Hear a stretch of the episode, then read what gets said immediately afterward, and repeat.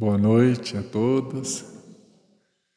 Como é bom estarmos aqui, né, reunidos em nome de Jesus, nesse ambiente que nos envolve, nessa atmosfera de fraternidade e paz, né? Nós agradecemos a nossa irmã Terezinha pelo convite que nos fez e a esta casa pela oportunidade que nos concede de estarmos aqui juntos para recordarmos os ensinamentos de Jesus. E na noite de hoje, vamos refletir sobre esse tema: Bem-aventurados os misericordiosos. Há dois mil anos na Palestina, o nosso Mestre Jesus, ainda no início do seu ministério divino, com 30 anos de idade, nas primeiras semanas, quando ele começou suas atividades espirituais ostensivamente, ele estava na cidade de Cafarnaum, no norte da Palestina, às margens do lindo lago de Genezaré. E ali, certo dia, muitas pessoas se acercaram de Jesus, querendo ouvi-lo, seus ensinamentos transformadores. E Jesus, nesse dia, decidiu subir a um monte que ficava ali aos redores de Cafarnaum. E ali ele se assentou, aquelas pessoas todas ficaram ali ao redor dele, e ali Jesus proferiu o mais belo sermão da história da humanidade. Nunca antes e nunca depois de Jesus se pronunciou um sermão com tantos ensinamentos profundos como o Sermão do Monte. E esse sermão está registrado no Evangelho de Mateus, nos capítulos 5, 6 e 7. Então, quem desejar estudar o Sermão do Monte, estudar esses três capítulos lá na Bíblia mesmo, no Evangelho de Mateus. E no capítulo 5, quando Jesus inicia o seu sermão, ele começa exatamente com as bem-aventuranças, né? Bem-aventurados os pobres de espírito, porque deles é o reino dos céus. E ele vai desenvolvendo as bem-aventuranças. Bem-aventurados os mansos, porque eles herdarão a terra. Bem-aventurados os aflitos, porque serão consolados. Né? E ele continua e ele chega na, no tema de hoje, quando ele diz: Bem-aventurados os misericordiosos porque eles alcançarão misericórdia. Então, essas bem-aventuranças é um verdadeiro hino de amor que Jesus cantou para a humanidade.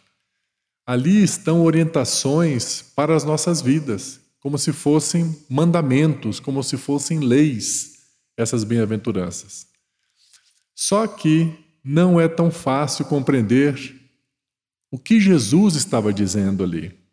Porém, graças à doutrina espírita, ao Consolador prometido por Jesus, que veio até nós, hoje nós temos condições de compreender exatamente qual o sentido das palavras de Jesus. O que quer dizer bem-aventurados os misericordiosos, porque alcançarão misericórdia? Então, na obra magnífica de Allan Kardec, O Evangelho segundo o Espiritismo, Todas as bem-aventuranças foram examinadas e os espíritos superiores explicaram todas elas. Tamanha a importância das bem-aventuranças. E no capítulo 10 desta obra, o Evangelho segundo o Espiritismo, tem exatamente esse título: Bem-aventurados os misericordiosos. Então ali está explicado em detalhes, em minúcias, o que Jesus queria dizer com essa bem-aventurança. E é o que nós vamos, na noite de hoje, refletirmos, recordarmos a síntese do ensinamento desse capítulo, com o objetivo de que cada um de nós possa colher nesse ensinamento orientações práticas para a nossa vida. O Evangelho, ele não são, não são apenas palavras bonitas, ideias bonitas, imagens bonitas. O Evangelho é, sobretudo, orientações práticas para o nosso bem viver. Então, como esse ensinamento sobre bem-aventurados os misericordiosos podem ajudar a cada um de nós a viver a vida de uma forma mais leve, de uma forma mais pacífica e sermos pessoas mais felizes. É isso que nos propomos estudar na noite de hoje, à luz da esclarecedora e consoladora doutrina espírita. Então, no capítulo 10 do Evangelho segundo o Espiritismo, os espíritos superiores, logo no início, eles apresentam uma definição. O que quer dizer misericordioso? Né? E eles deixam bem claro que a palavra misericordioso é aquele que perdoa. Está é se referindo ao perdão. Então, todo esse capítulo 10 de O Evangelho segundo o Espiritismo trata sobre o perdão. Orientações do Evangelho, da importância de se perdoar. E mais do que isso, não só o que devemos fazer, que é perdoar, mas como conseguimos perdoar. Orientações preciosas para todos nós. Então, essa bem-aventurança, bem-aventurados os misericordiosos, porque alcançarão misericórdia, pode ser pronunciada também da seguinte forma: Bem-aventurados os que perdoam, porque eles serão perdoados. Né? Agora clareou para todos nós. Né? Quando eu compreendi isso, eu fiquei tão feliz. Agora a gente sabe o que Jesus quis dizer. Porque ele já havia, no próprio Sermão do Monte, quando ele nos ensinou a oração dominical, o Pai Nosso, ele não diz ali, Pai, perdoa as nossas ofensas, assim como nós perdoamos aqueles que nos têm ofendido. É o mesmo ensinamento. Felizes aqueles que conseguem perdoar, bem-aventurados, porque eles alcançarão também o perdão. Então, no Evangelho do nosso Mestre Jesus, existem muitas orientações sobre a importância de perdoar. Né? Várias passagens que todos nós conhecemos. Uma delas é quando Pedro, né, o apóstolo Pedro, se aproxima de Jesus, né, incomodado né, com tantos aborrecimentos que ele estava tendo, ele fala: Senhor, até quantas vezes né, a gente tem que perdoar as pessoas? Né? Ele estava querendo assim, um limite. Né? Será que eu tenho que perdoar até sete vezes? Ele já estava achando muito, né? Aí Jesus, não, Pedro, tem que perdoar até setenta vezes sete vezes. Quantas, ou seja, sem limitação. Depois Jesus orientou: orai pelos vossos inimigos. Veja, ele está orientando orar por aqueles que se julgam nossos inimigos. Nós não devemos considerar ninguém nosso inimigo, mas se alguém se considera nosso inimigo, nós devemos orar por essa pessoa, a orientação do perdão.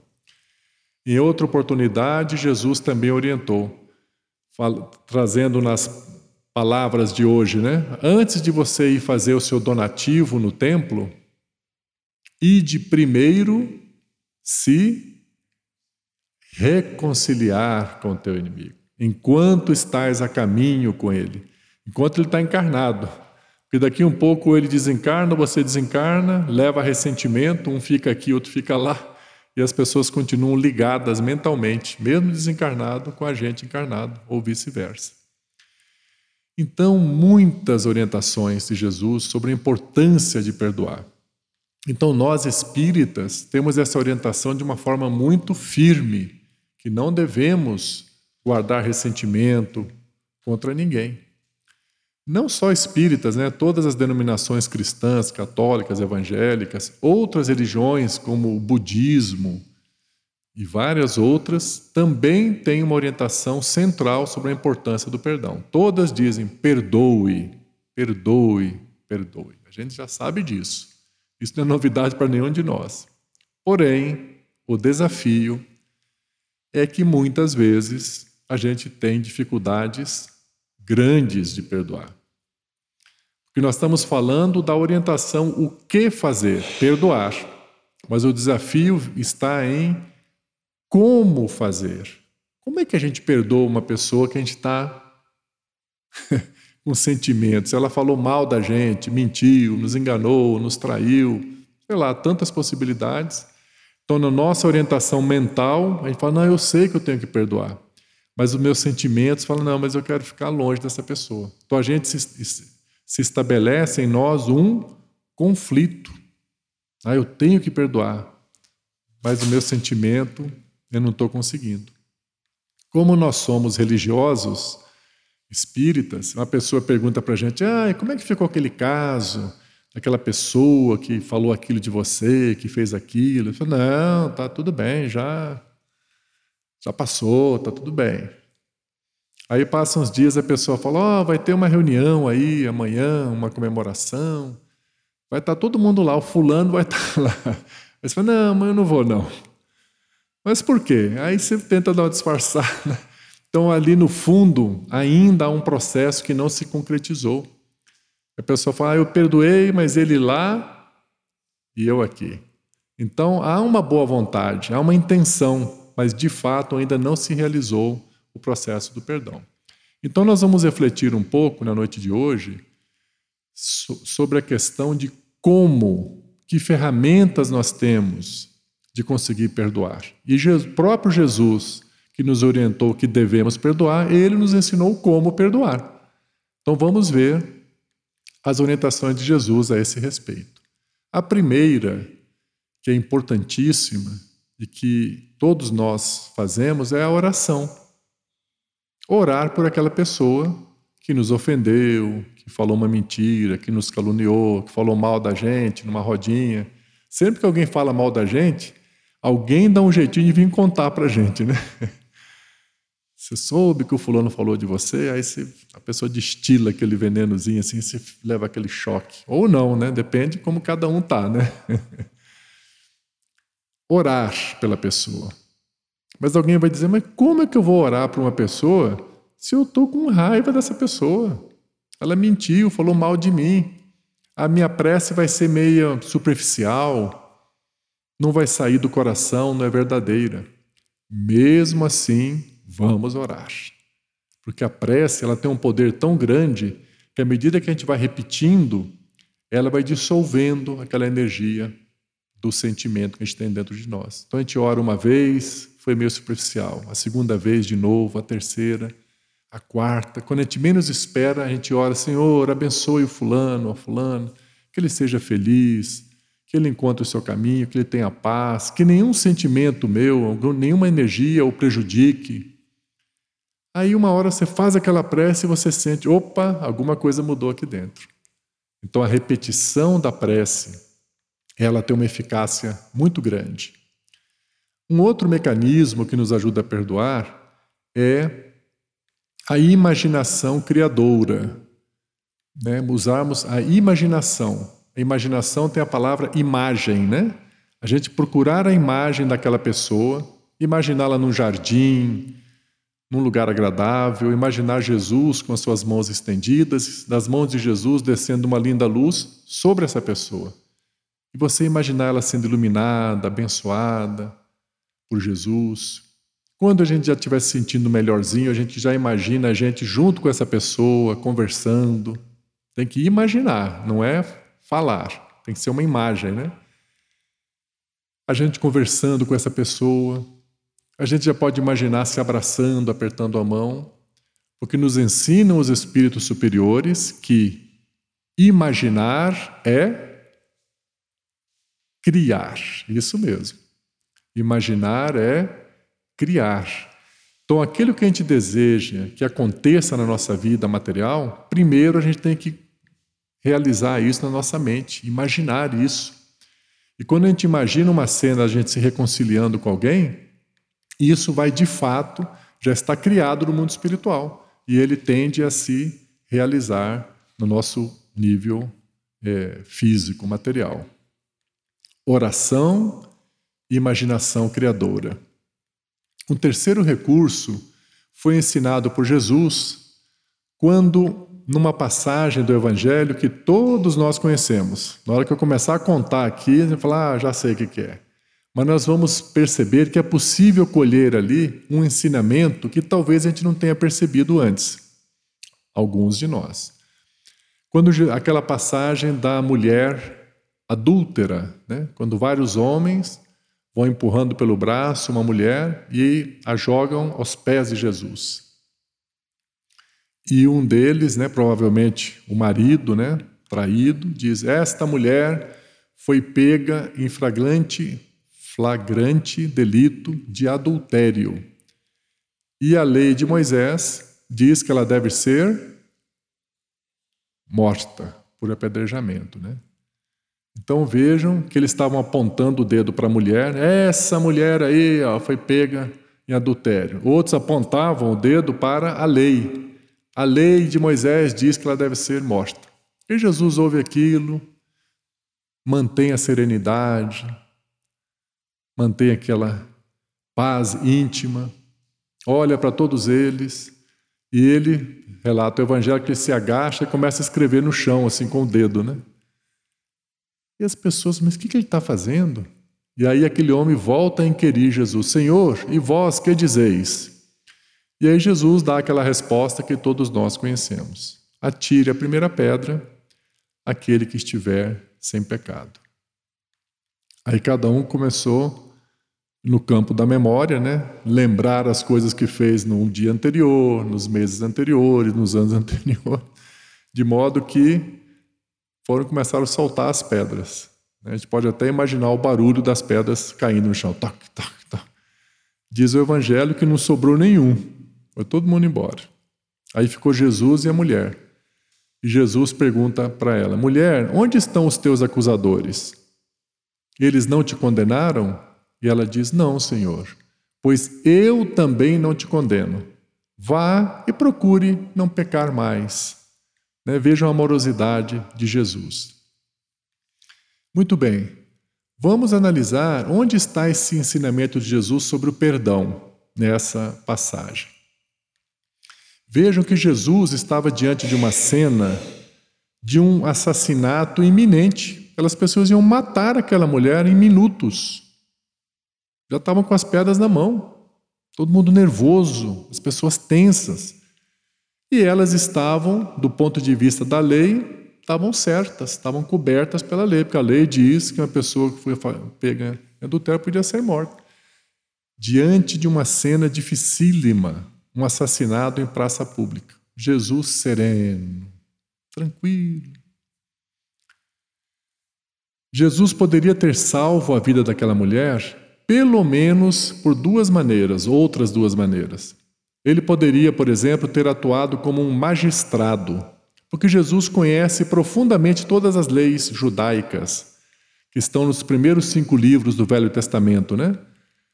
Que foram, a, que tem a autoria atribuída a Moisés, né? Com o livro Gênesis, Êxodo, Levítico, Deuteronômios e Números. Jesus podia falar assim: olha, vocês querem matar essa mulher, está na lei? Então tragam também o homem com que ela cometeu o adultério. Porque na lei está escrito lá em Deuteronômios, capítulo 20, versículo 10.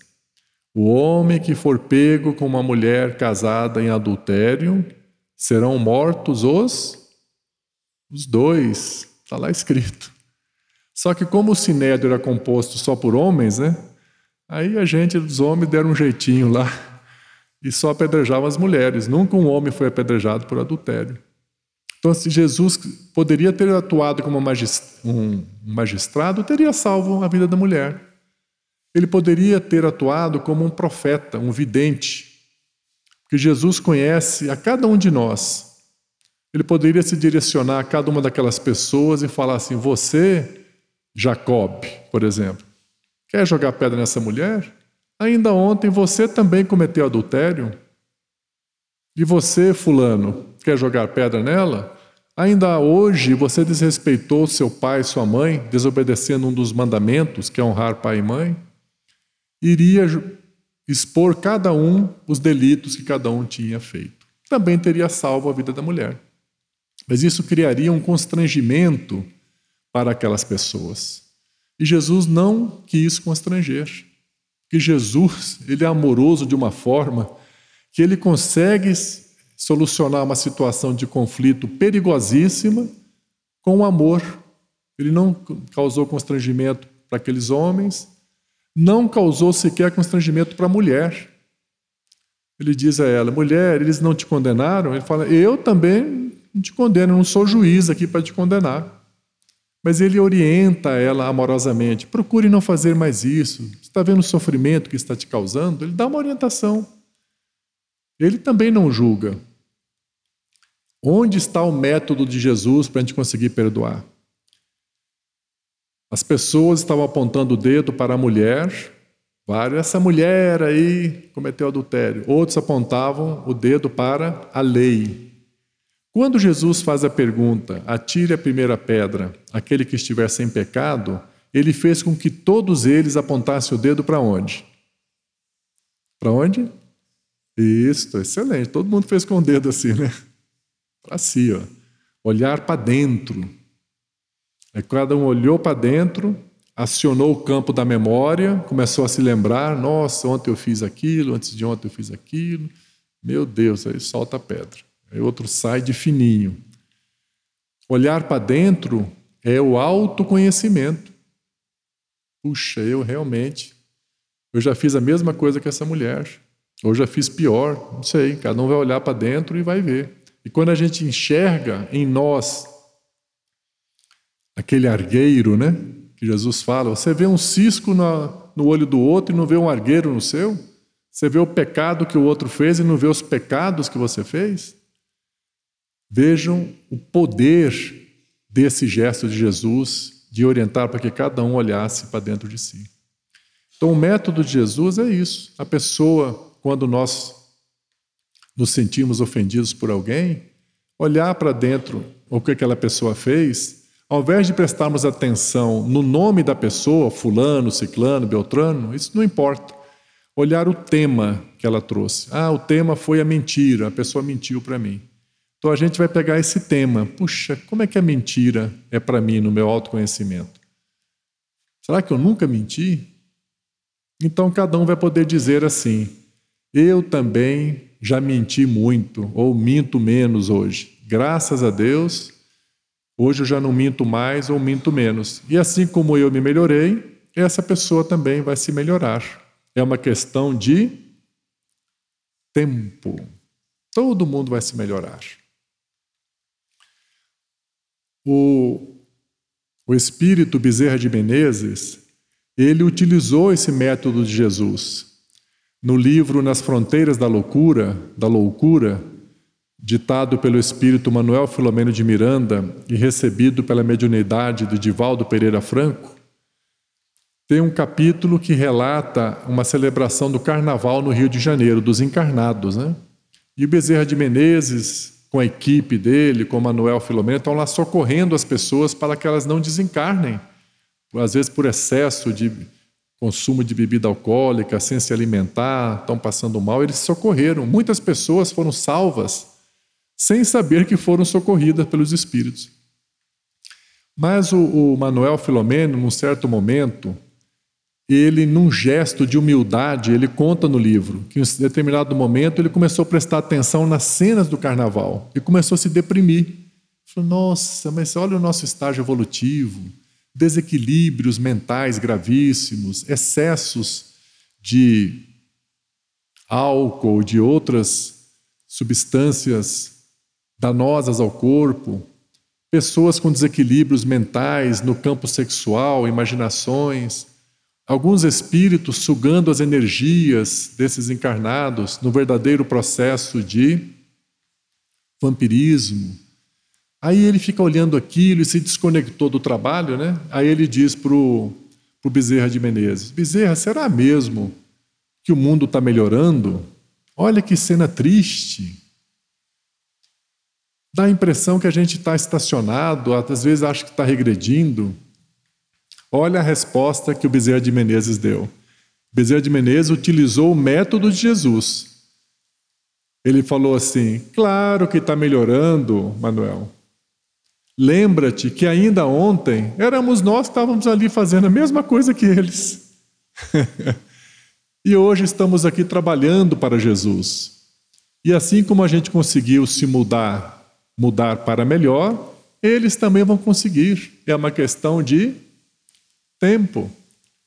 Vejam como que esse, esse método de Jesus é tão poderoso, né? Para o Bezerra de Menezes, aquilo não, não incomodou, não se sentiu ofendido. Porque ele que tem o autoconhecimento, ele afirma para si mesmo: ainda ontem éramos nós que estávamos fazendo a mesma coisa. Como é que a gente vai condenar agora com tanto rigor, com tanta autoridade? Se a gente já foi assim. Pelo que nós conhecemos da biografia do Bezerra de Menezes, na encarnação dele com o Bezerra de Menezes, ele não era adepto do carnaval. Então ele estava se referindo a si mesmo como espírito imortal. Ele estava se referindo a outras encarnações para trás. Ah, pouco tempo atrás, encarnações ali, eu era às vezes pior do que esses que estão aí. Como é que hoje eu vou chegar aqui com autoridade para julgar e condenar? Estou aqui para ajudar só.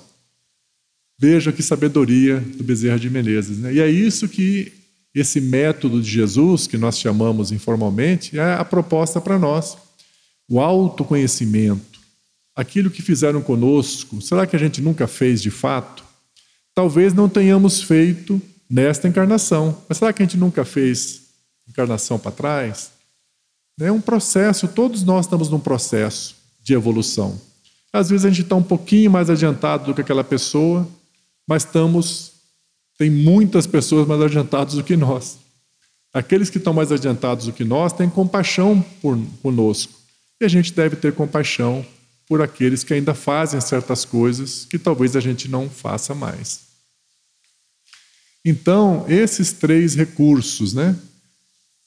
E esse terceiro, que é o método de Jesus, ele nos mostra a questão de olhar para dentro, no autoconhecimento, tem uma, um livro do, da Lavra de Chico Xavier, pelo espírito André Luiz, que é Entre a Terra e o Céu. Não sei se alguém teve a chance de estudar esse livro já, Entre a Terra e o Céu. É um livro maravilhoso.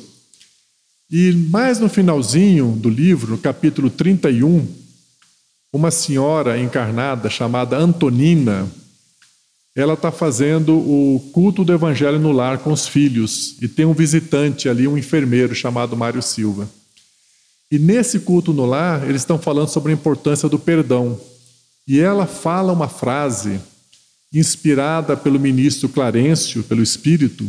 Ela diz a seguinte frase: Aquele que procura conhecer a si mesmo desculpa facilmente Olha que incrível, né? Porque desculpar, perdoar, a gente sempre fala que é difícil, né? E ela afirmou o seguinte: aquele que procura conhecer a si mesmo, examinar a si mesmo, desculpa facilmente. Eu achei incrível essa, essas palavras da Antonina. Ou seja, perdoar pode se tornar uma coisa fácil se a gente, cada um de nós, se propor a conhecer a si mesmo, é verificar que aquilo que as pessoas fizeram com a gente, a gente também já fez com outras pessoas. E a gente vai dizer, graças a Deus, que eu já não faço mais isso. E assim como me melhorei, vamos ter paciência, essa pessoa vai se melhorar. E a gente evita sofrimento, porque aquele que guarda ressentimento sofre muito, né? Ressentimento é algo difícil a gente ficar carregando, é um fardo, é um peso que cansa. Às vezes a gente está cansado, a pessoa fala: Você está cansado? O que, que você fez? Não fiz nada, mas eu estou carregando aqui há cinco anos um ressentimento. Ele suga as energias da gente, né? E um recurso que podemos dizer, mais um recurso maravilhoso, que nós vamos aprender agora com Chico Xavier.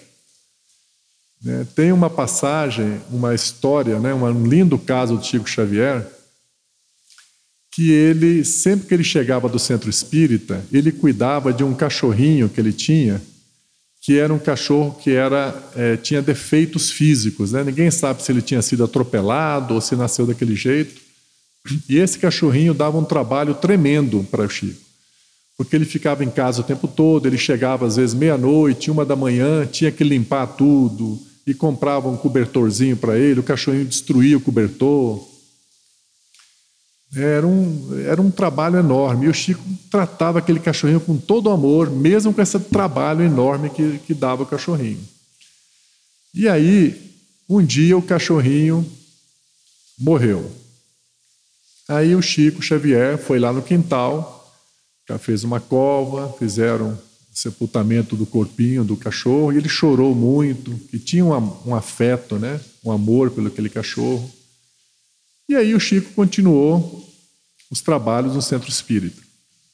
Até que um dia a irmã do Chico Xavier falou: Olha, Chico, agora que já passou uns dias, eu vou te contar uma coisa. O cachorrinho não teve morte natural. Aí ele: Como assim?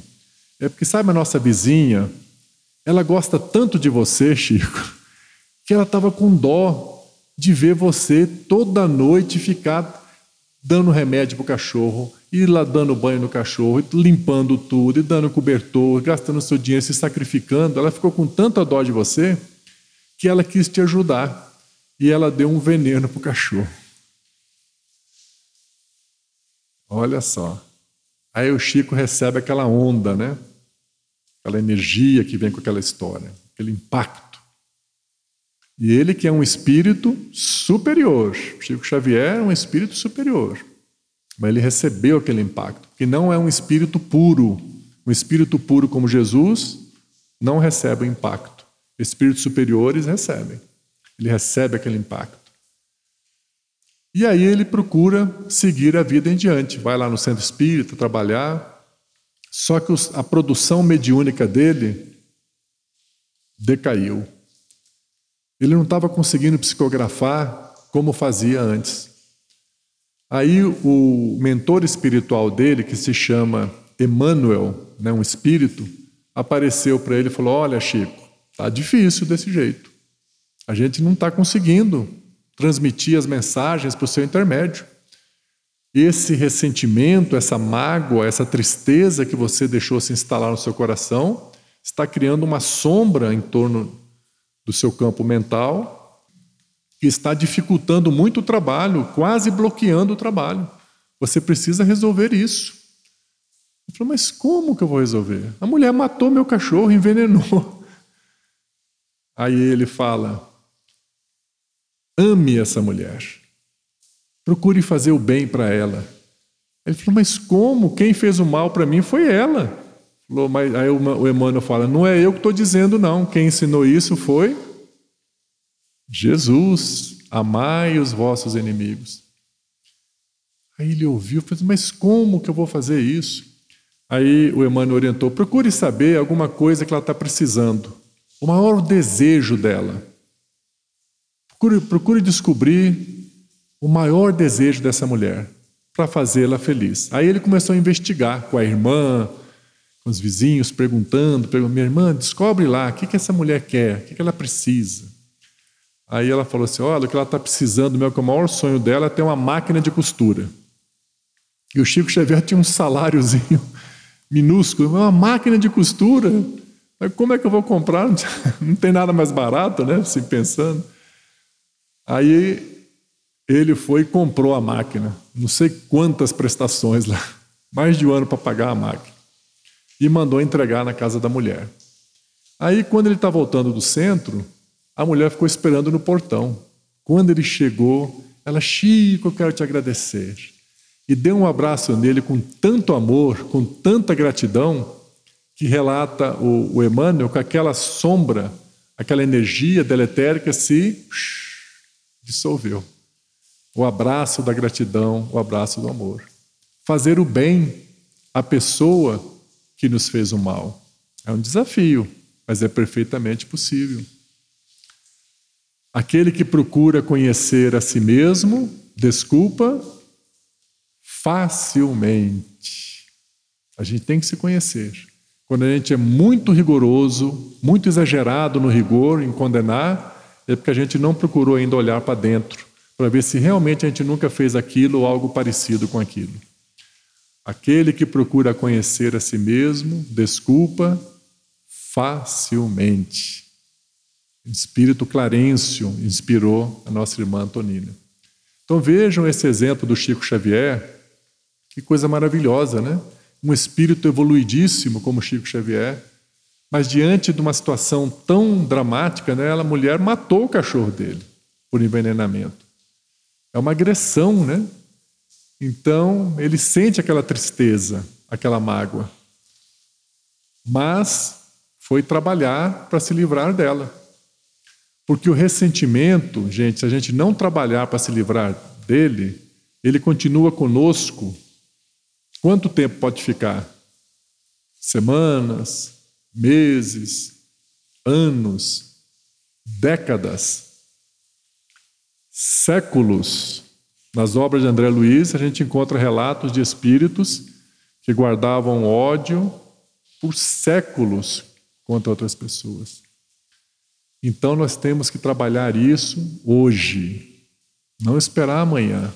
Se a gente tem alguém que nos magoou, que nos feriu, vamos procurar no campo da memória lembrar e aplicar esses recursos: a oração, a imaginação criadora, o método de Jesus, que é procurar dizer: eu também já fiz isso, graças a Deus, hoje eu não faço mais ou faço menos.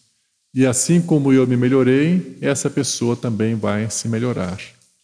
E o exemplo do Chico Xavier, que recebeu a orientação do Emmanuel, que é a própria orientação de Jesus. Procure fazer um bem àquela pessoa que te fez um mal. Gente, mas será que dá?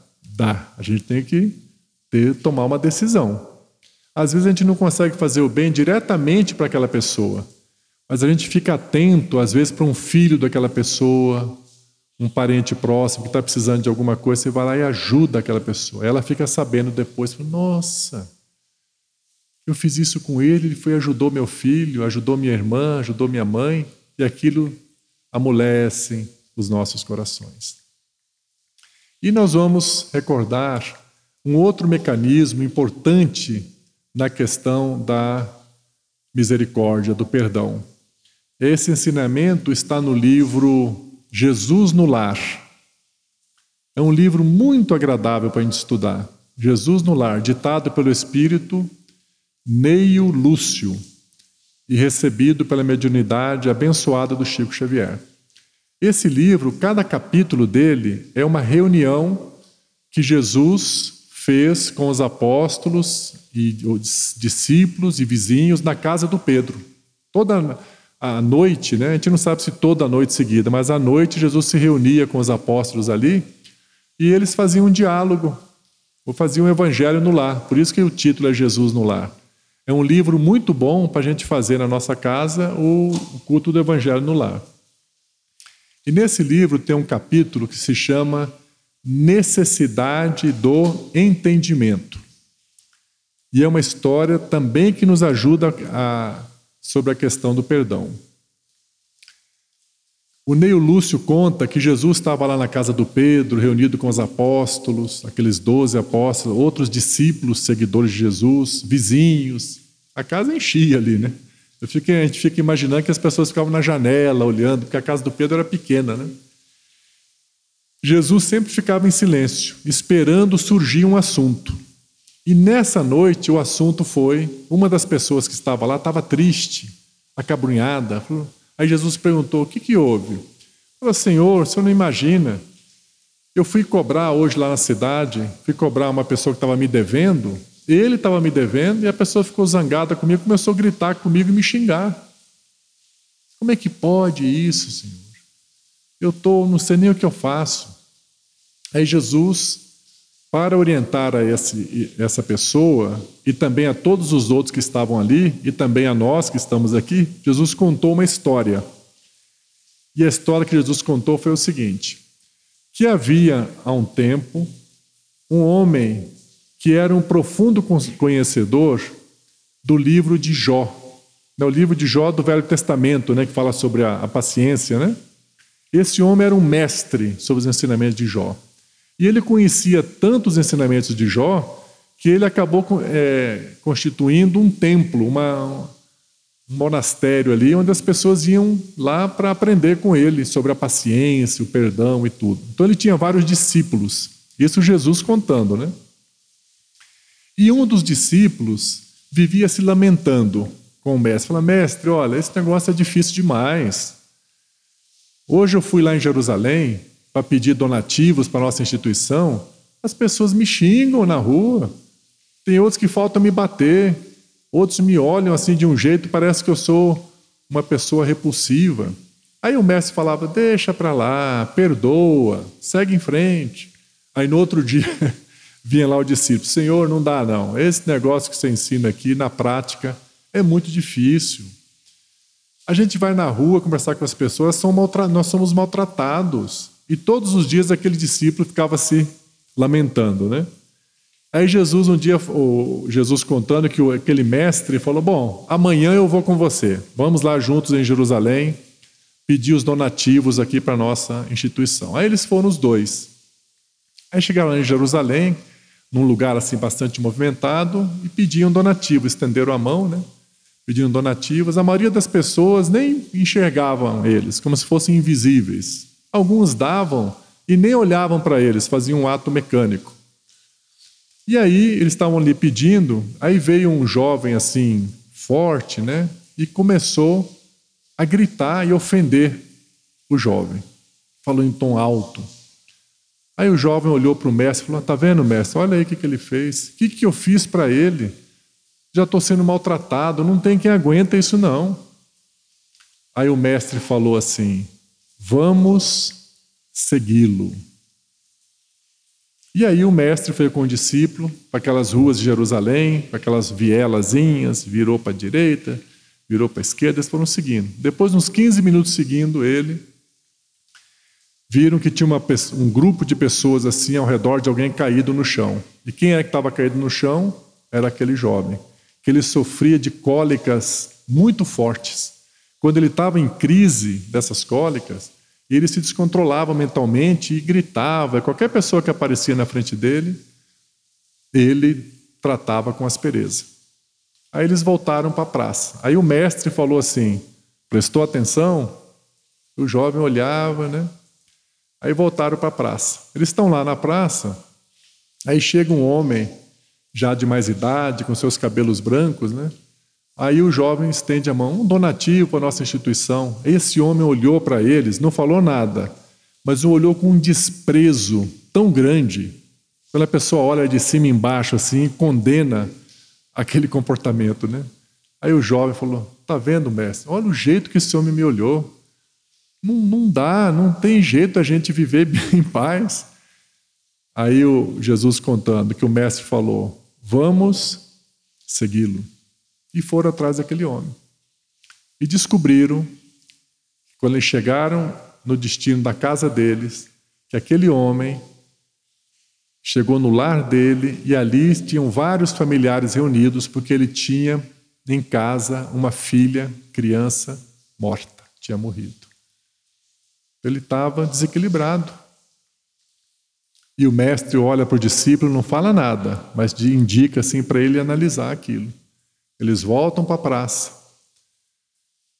E vem um terceiro personagem, dessa vez um homem ofereceu para eles, ameaçou que ia mandar prendê-los, porque eles estavam pedindo dinheiro na praça. Vou mandar prender vocês. Estão pedindo esmola? Aí o jovem, olha aí, mestre, como é que a gente vai ser uma pessoa equilibrada? O homem está querendo me prender porque eu pedi esmola. Aí o mestre, calma, vamos segui-lo. E foram atrás daquele homem. E em pouco tempo descobriram que aquele homem tinha sido um homem muito rico, era um senhor de negócios, mas que se endividou muito e perdeu tudo. E ele passou de um senhor de negócios, um homem rico, se transformou em um servo. Ele estava desesperado, ele não sabia o que fazer. Eles voltaram para a praça e o mestre perguntou para o discípulo: Você compreendeu? E o discípulo ficou assim. Aí o mestre explicou. Na maioria das vezes, aqueles que nos recebem de mau humor estão passando por situações mais infelizes e mais espinhosas do que a nossa. A pessoa não está bem, eles que não estão bem. Eles acabam ferindo as pessoas próximas a ele. E Jesus arrematou: Quando nos depararmos com os portadores da aflição, tenhamos compaixão e auxiliemo-nos na, na reconquista da paz íntima. Jesus arrematou a história dizendo isso.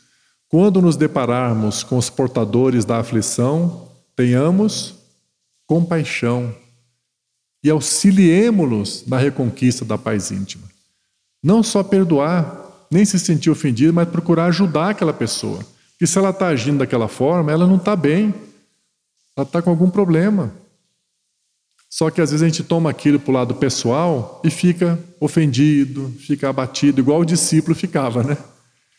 Então, qual é o ensinamento de Jesus ali? Não, não vamos levar as coisas para o lado pessoal. As pessoas que nos agridem, elas não estão bem. Elas estão quase implorando por ajuda. Só que elas não conseguem fazer isso, elas estão desequilibradas. Então, a orientação de Jesus, quando nos depararmos com os portadores da aflição, tenhamos piedade ou compaixão e auxiliemo-las na reconquista da paz íntima.